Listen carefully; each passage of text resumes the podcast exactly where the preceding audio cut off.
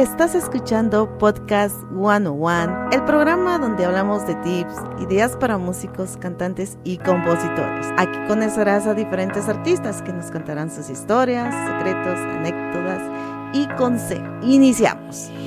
Bienvenidas y bienvenidos. Gracias por darle play a este nuevo programa. Hoy les quiero compartir la plática que tuve con Jade. Ella es cantante, coach vocal, ha participado en festivales internacionales como el famoso OTI. Es muy conocida por interpretar canciones de series animadas como Ranma y Medio, entre muchas otras. Jade nos comparte en esta entrevista varios puntos especiales para cantantes o que estén en camino a hacerlo. Buenos días, Jade, ¿cómo te encuentras? Cuéntame.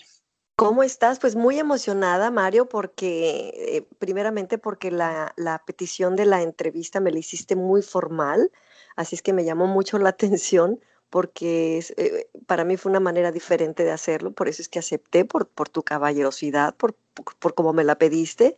Y bueno, pues aquí estoy, vamos a platicar, vamos a, pues a responder preguntas si es que las hay y dispuesta pues a, a disfrutar este momento. Gracias por la invitación. Ok, gracias. Vamos a iniciar preguntándote ¿Cómo fue que te iniciaste en el, en el canto? ¿A qué edad? Qué, ¿Por qué te llamó la atención cantar? Pues yo creo que mm, más que llamarme la atención fue algo que, es con algo con lo que naces. Y puedo, que en mi caso es el canto, pero quizá en, otros, en otras personas es el dibujo, en otras personas el ayudar a la gente. Creo que uno nace ya con, con, con, con la habilidad de algo. Eh, ¿Cuándo lo descubrí? Pues yo creo que desde que nací, porque dice mi mamá que cuando nací no, no lloré así, ¡ña! sino lloré ¡ña! Entonces dice que dice mi mamá, esta mujer va a ser cantante. Y bueno, eh, yo creo que, que la primer, el primer momento en que te subes a un escenario es cuando dices, quiero hacerlo y quiero ah, prepararme. Tenía yo creo que como siete años y era una presentación en la primaria y mi mamá me, me dijo, pues métete, mijita, mira que yo quiero mm, escucharte, eh, no nada más en la casa, subí y, y wow, yo creo que ese fue el, el primer impacto que, que, que, sentí al estar desde un escenario y ver que la gente estaba eh, pues disfrutando lo que a mí me gusta hacer. Yo creo que ese fue el momento en, en que me di cuenta que algo tenía que hacer con mi voz. ¿Y fuiste en algún momento a alguna escuela de canto o, eh, a qué edad más o menos empezaste como que ya a, aprender más cosas sobre ese tema? Eh, cuando estaba en la secundaria eh, era parte de un grupo y em, la, yo, yo, vivo, en, bueno, viví en Monterrey, Nuevo León, México, y el Estado me dio una beca al 100% para que estudiara en, el, en la Universidad de Música. Y fue ahí donde pues estudié unos años, em, canto, piano, eh, guitarra, eh, solfeo, historia de la música, todo eso. Y después ya me empecé a, dedicar a esto haciendo jingles o, comerciales para televisión. Sin embargo, seguí eh, procurando estar siempre preparándome y, cursos de canto con diferentes maestros. Yo creo que es importante no nada más tener la habilidad, sino poder perfeccionarla, ¿no? Y, sí, sí, sí, creo que he estudiado, pues para poder eh, cuidar mi instrumento, saber qué es lo que debo hacer, qué es lo que no debo hacer. Y esos fueron mis inicios. ¿Y algún, tal vez algún cantante o algún como que mentor o, o persona que te inspiraba, que decías, yo quería ser como él, o lo mirabas en, o lo escuchabas para poder aprender de él? Bueno, y es que yo escuchaba Mocedades, Sergio Estíbal, esa era mi época, ¿no? Me gustaba mucho escuchar las armonías. Eh, Mocedades fue un grupo que a mí me impactó por las armonías, por el, eh, por, por el, ¿cómo se dice? El, la, el, ¿cómo? Ay, déjame encontrar la palabra perfecta. El acomodo tanto de la potencia de las voces como la afinación. Ese grupo fue de, pues, eh, te digo, era el, grupo que, pues, que estaba de moda y me impactó. The Carpenters a mí me fascinaba igual por lo mismo, por la voz tan preciosa de ella, tan grave y tan, tan perfecta, con una afinación al 100% y las armonías. Yo creo que esos dos grupos fueron los que más me han impactado. Ah, ok. Ahora que me estabas hablando sobre, sobre eso, bueno, surgió una pregunta que no tenía aquí anotada, pero vamos a hacerla. ¿Qué crees que es importante al momento de, querer eh, aprender sobre el canto? Porque me mencionabas armonías, yo he escuchado sobre, por ejemplo, el tema de falsetes, vibratos. ¿Qué nos puedes mencionar sobre, sobre esos temas? Yo creo que lo, más importante, lo más importante es buscar qué te apasiona. Y siempre lo digo en los conciertos, que no hay tiempo de, de, de, mm, de irte por otro lado. Puedes trabajar de muchas cosas, pero si trabajas en lo que te gusta, en lo que te apasiona, se convierte en, en, algo maravilloso, porque lo disfrutas, ya no es el trabajo en sí, ya la palabra trabajo no cabe. Es la ley del menor esfuerzo, porque lo disfrutas y te pagan, en mi caso, por ejemplo. Pero sí tienes que ver qué te apasiona y después ver si tienes la habilidad de hacerlo. Si te encanta cantar, tienes que buscar que un profesional te lo diga, porque hay veces que los papás, bueno, nos, nos, nos convencen de que somos lo máximo, pero el amor quizá lo, lo cega y, no tengas el talento. Yo creo que tienes que encontrar qué te gusta, si tienes el talento y entonces meterte de lleno a estudiar, a, a intentar hacerlo a otro nivel. Las armonías, eh, todo eso pues viene dentro de lo que te pueda interesar tu carrera, encontrar qué, mm, qué, mm, qué necesidad, qué, qué, qué, te puede ayudar para poder que tu habilidad sea cada vez mejor. Pero sí, primeramente antes de armonías y todo eso tienes que buscar para qué eres bueno y que te guste y que tengas eh, la habilidad que pueda ayudarte a pues en dado caso a, vivir de eso, ¿no? Por ejemplo, los chicos juegan mucho a hacer voces.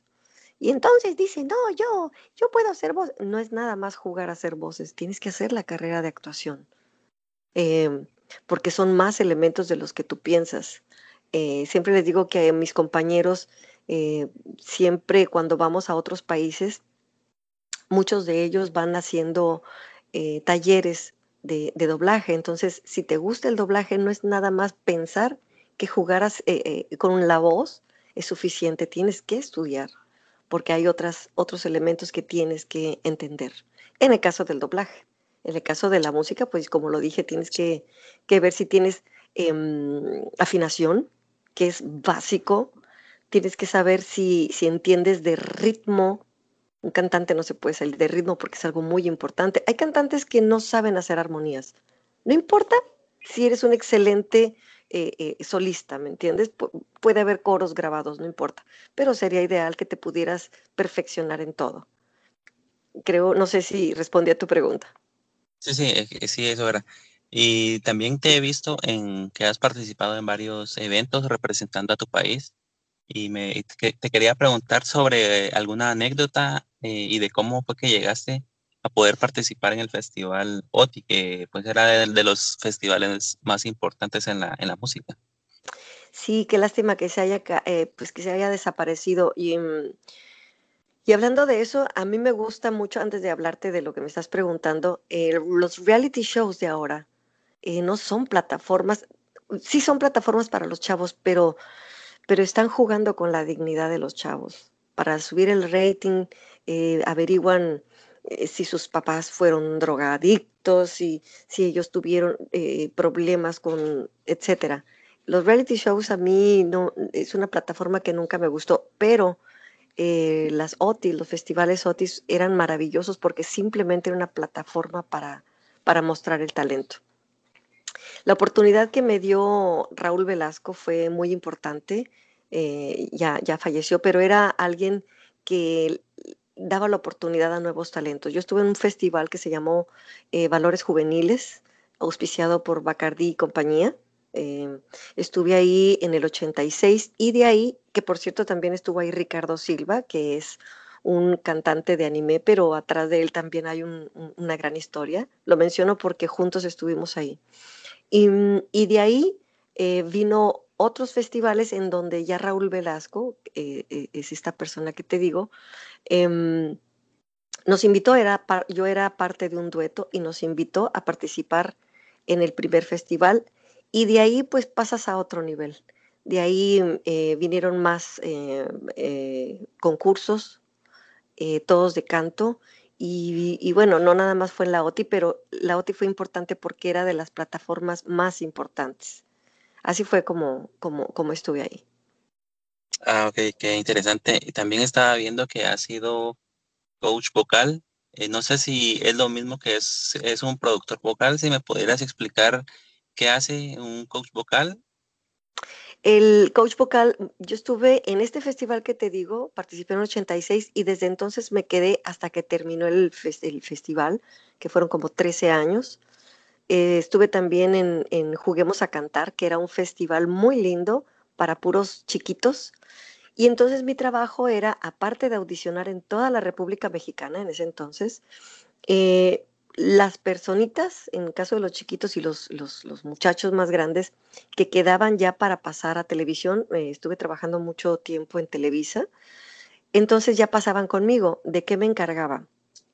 El talento lo tenían obviamente porque yo fui parte de, la gente que los, que los seleccionó, pero ya entonces, ya como vocal coach o, o, entrenador o, para ayudarlos a saber qué hacer, era eh, buscarla junto con el productor que les tocaba, buscar el tema propicio para ellos, ya que tenían el tema, entonces eh, empezábamos a ver análisis de texto, que era checar qué significaba la canción, no nada más cantarla, sino la interpretación, que es otro de los elementos tan importantes para un cantante. Y después de ahí ver la afinación, si eran notas largas, ver de qué manera partir la frase para que pudiera tomar eh, aire y, alcanzar a las notas. Después veíamos el micrófono, cómo tomarlo, porque había chicos que pues era la primera vez, cómo tomarlo, cómo pararse en un escenario, ejercicios para que para que en el momento en que estuvieran frente a un público no les, eh, eh, no les em, ganara el terror escénico y que les afectara, porque pues anécdotas hay muchas, eh, chicos que han subido cantantes preciosos, maravillosos, y estando enfrente de las cámaras, porque te estoy hablando que pasaban a, nivel internacional, les empezaba a a temblar la boca, se ponían afónicos, empezaban a llorar, se les olvidaba la letra, y eso es terror escénico. Entonces yo me encargaba de tratar de que ellos entendieran que, que es algo divino, que estaban ahí por un, por un motivo, eh, darles seguridad, ejercicios vocales, por, por, supuesto, para que, calentaran, para que calentaran su voz antes de cantar, etc. E, eso es lo que hace el vocal coach. Eh, ver eh, las cámaras, cuál es la cámara 1, la cámara 2, las, las señas o las señales que te, que te dirigen hacia otra cámara, todo eso. Es como agarrar a un bebé y empezar a, a formarlo. E, e, es muy interesante y era algo que, que, me gustaba mucho hacer. Ah, ok. Y fíjate que eh, también he visto que tal vez artistas, no, no por decirlo así, nuevos, sino que ya de trayectoria, utilizan siempre este tipo de coach vocales, ¿verdad? ¿Qué, ¿Cuál es la importancia de que, de que un artista tenga una? Porque como te digo, he visto que Beyoncé, Shakira y todas tienen su, su productor o su coach vocal. ¿Cuál crees que sea la importancia de que tengan uno?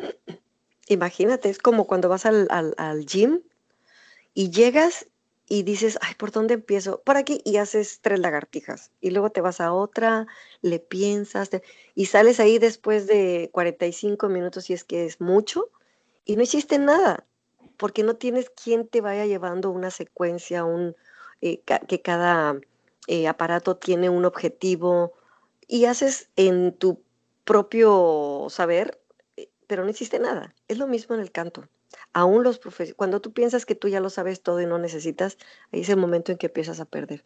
Un, vocal coach, un maestro de canto es quien te cuida, quien te puede decir, no estás colocando la voz, te puede lastimar.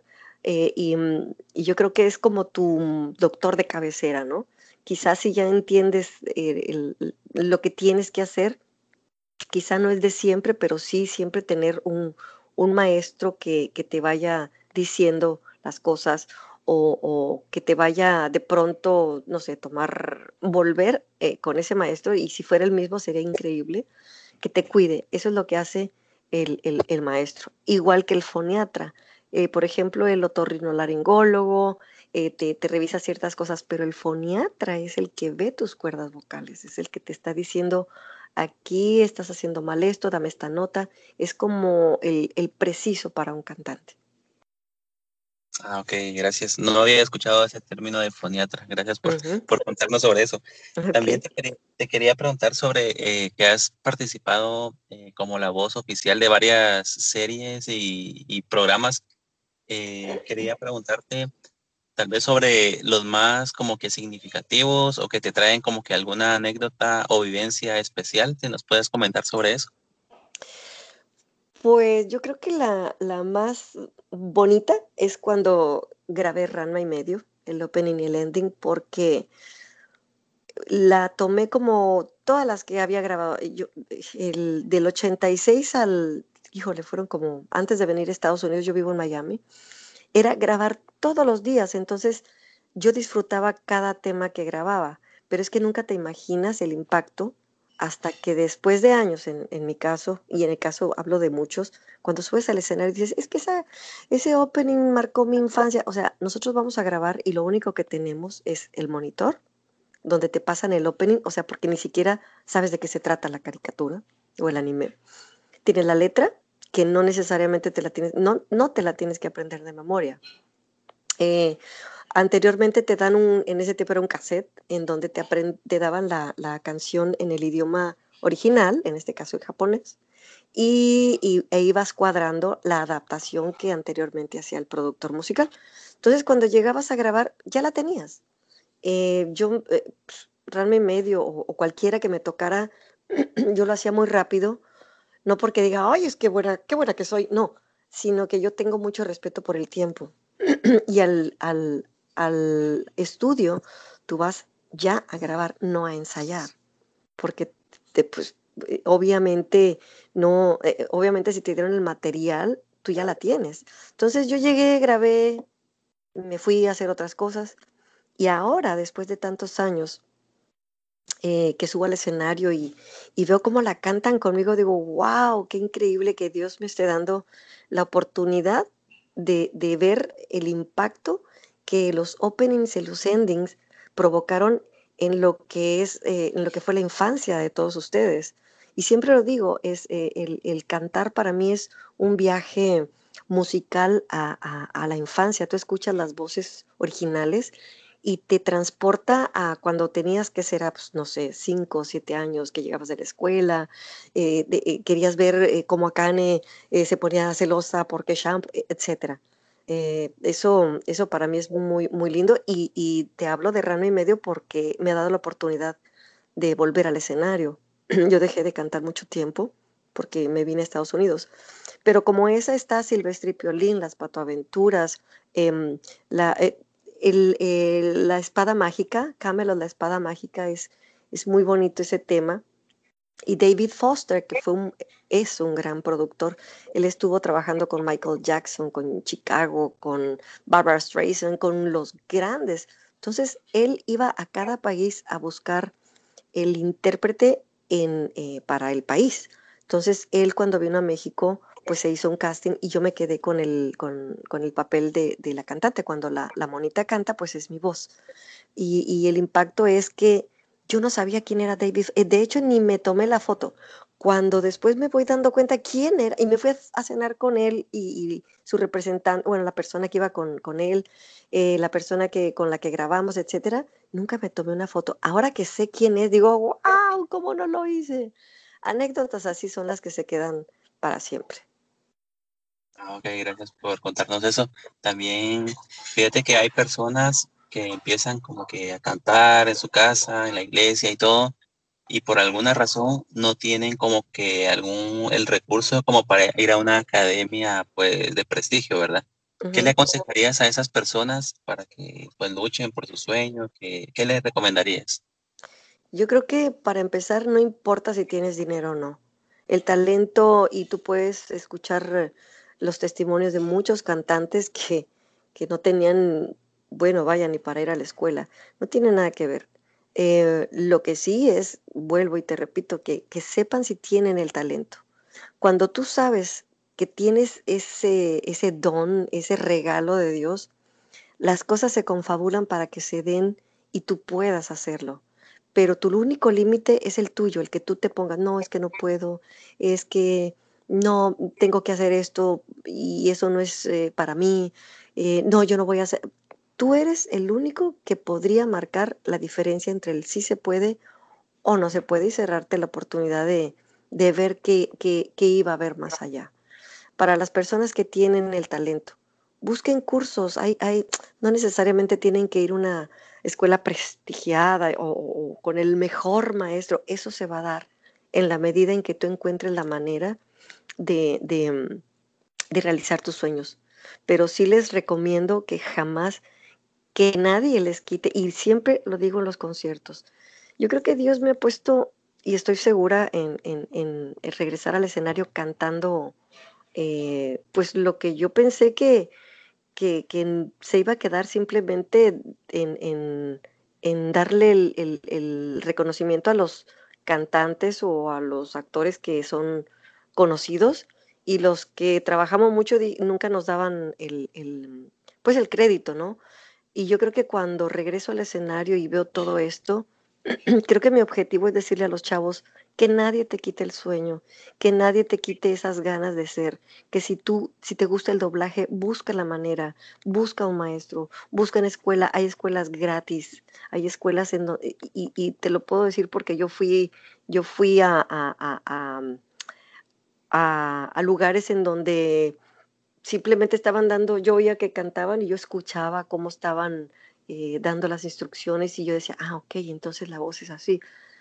Y después de ahí todo, todo se confabula, de verdad que las cosas se dan como tú las creas. Si tú lo crees, todo es posible.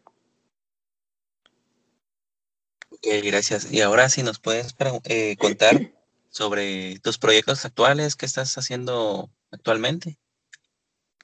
Bueno, ahorita me voy en dos semanas a Perú. Voy a, mm, a dar un concierto allá, que Perú me encanta, me encanta la gastronomía, me encantan las canciones, la gente es muy linda. Voy a dar un, concierto allá. Regresando, en México regresó Ranma a televisión abierta, entonces como que ha sido un boom. De hecho, eh, como anécdota aparte, el opening que todos conocemos, ah, eh, El amor siempre va sin razón, y fue así que llegó a mi corazón, ese es el que siempre hemos escuchado. Pero de pronto, pues eh, por, pedido de los fans, me puse a grabar, bueno, a pedir primero hacer la adaptación de temas, que obviamente pues realmente medio soy la única cantante, eh, porque Dragon Ball, Digimon, Pokémon, tiene muchos cantantes. Ranma nada más yo. Entonces dije, bueno, ¿y por qué no terminar de grabar los temas, los openings, endings, las ovas, que, que, que se quedaron pendientes, ¿no? Entonces, en, México pusieron por primera vez después de veintitantos años, casi treinta, pusieron el segundo opening, que, era cover y que ahora eh, se ha convertido en, el segundo opening oficial. Em, ese eh, fue un, regalo para mí. Eh, de, regresando me voy a, a León y te platiqué todo esto de Ranma porque como Ranma regresó, como te digo, a televisión abierta, entonces vamos a hacer un temático con Rosy Aguirre, que es la voz de Akane, y con Carlos Hugo, que es la voz de, de, mm, de Ranma, y va a estar también Irma Carmona, que ella es la voz de Ranma cuando se convierte en mujer, ¿verdad? De Ranco. Entonces, como es em, temático, estamos haciendo algo juntos, historias, entonces ellos salen eh, haciendo las voces de los personajes, entonces lo coordinamos con, lo, lo, terminamos con una canción que sea precisa para lo que estamos, etcétera.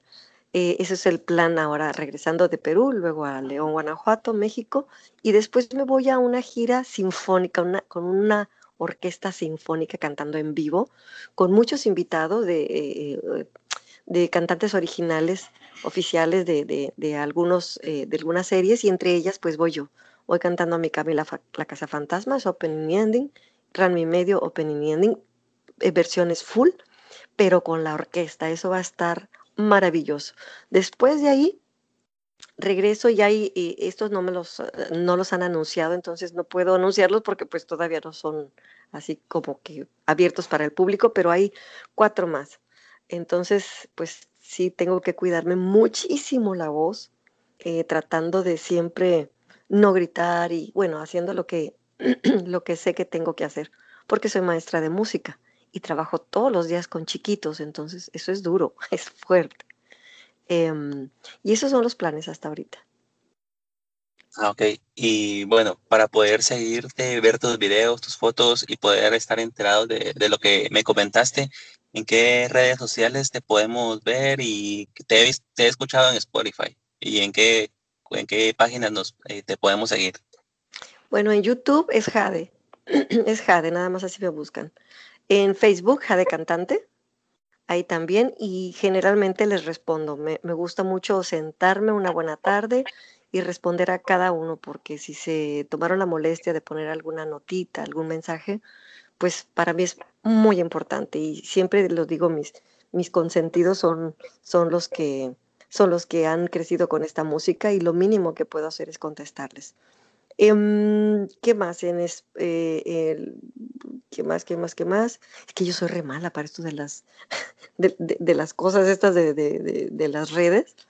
Eh, pero les podía compartir la página de Jade y ahí vienen toda la discografía, todo, el, pues desde los Otis vienen los links para que puedan ver la participación, vienen los temas, los covers que he grabado, vienen las versiones full, vienen las una, una sección de galería en donde hay fotos, viene otra sección donde dice Jade en vivo, que quiere decir que a los países que he tenido la oportunidad de, viajar, siempre les he pedido un saludo, que es el que subo. Entonces siempre digo lo mismo.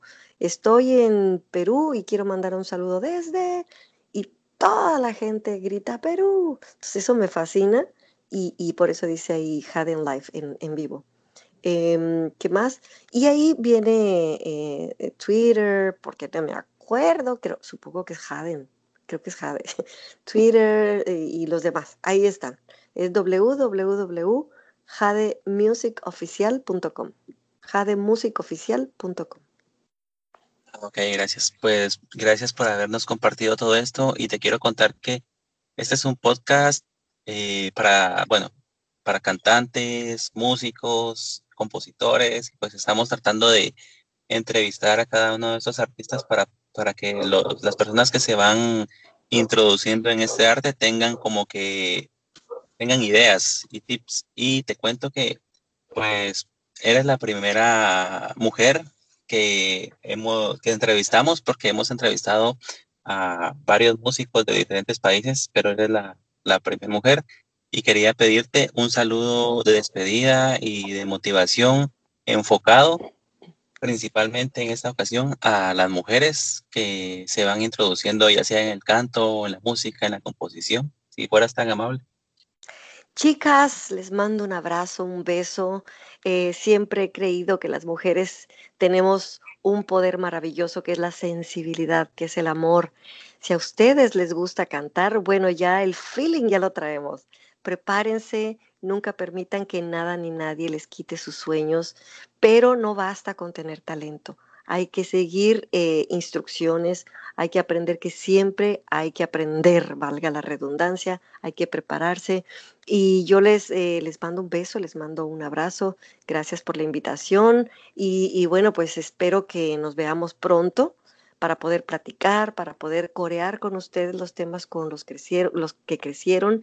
Y chicas, eh, pues eh, nunca dejen los sueños para el ratito. Un, mientras tanto puede ser un para siempre. No hay tiempo de, decir cuando sea grande, no.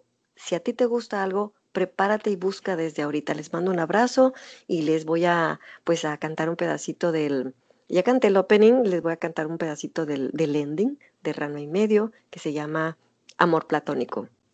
Y dice así, sueño que tú Eres diferente y que a mi lado de la mano vas. No guardaré más este secreto. Debo saber si un día me amarás.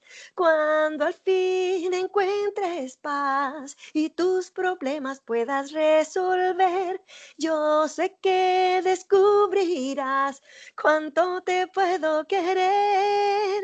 Rana, ven amor yo te quiero ver tranquila, ven amor, tranquila, porque es para ustedes, chicas. Un abrazo, Dios los bendiga y un abrazo y gracias, Mario, por esta entrevista. Recuerda dejarnos 5 estrellas y tu comentario en iTunes y te estaremos saludando en los próximos episodios. No olvides conectarte con nosotros a través de www.lbsstudios.ca y búscanos en Facebook por Podcast 101, Música y más.